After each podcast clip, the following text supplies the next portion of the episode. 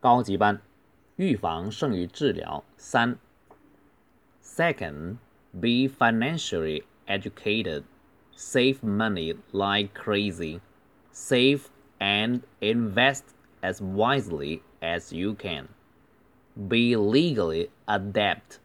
Be a monetary expert.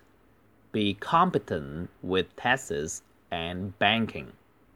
Have comprehensive insurance policies. Have knowledge of your rights. These are great assets in times of trouble. 我正常语速读一次。Second, be financially educated. Save money like crazy. Save and win.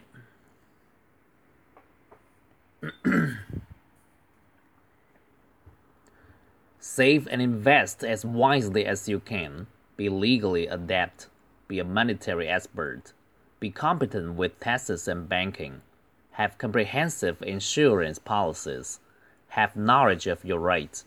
These are great assets in times of trouble.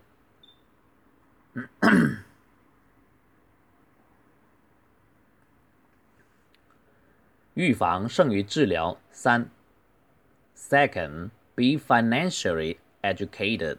Save money like crazy.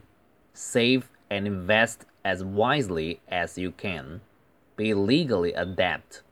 Be a monetary expert. Be competent with taxes and banking. Have comprehensive insurance policies. Have knowledge of your rights.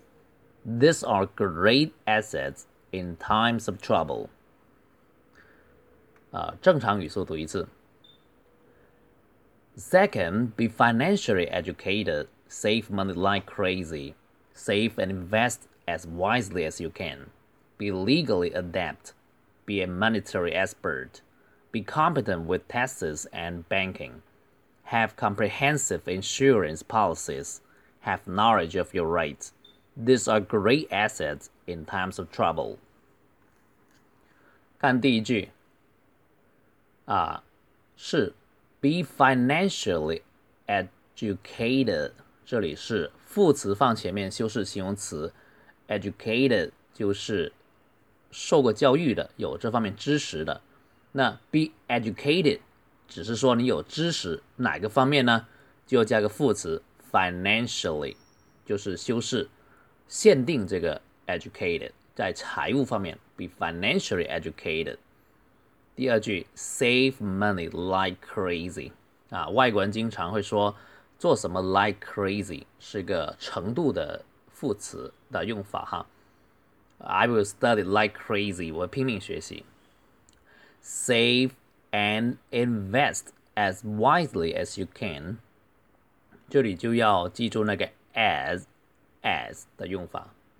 Be legally adept， 这里就是也是一样了哈，legally 修饰 adapt，adapt 就是熟练的，有这方面才华跟专长的。要注意跟那个 adopt 那个呃领养跟 adapt 那个适应啊区分。Be a monetary expert. Monetary expert 就财务专家。Be competent with taxes and banking。这里要注意 competent 跟 able、capable 都是表示有能力的、能够胜任的。呃，也要记住那个呃税务跟银行业务 taxes and banking。Have comprehensive insurance policies。这里的 comprehensive 是全面的，呃，insurance 就是保险。 Have knowledge of your rights。Knowledge 就是知识，在你的 right 权利方面要具备很多知识，就要知道你的权利。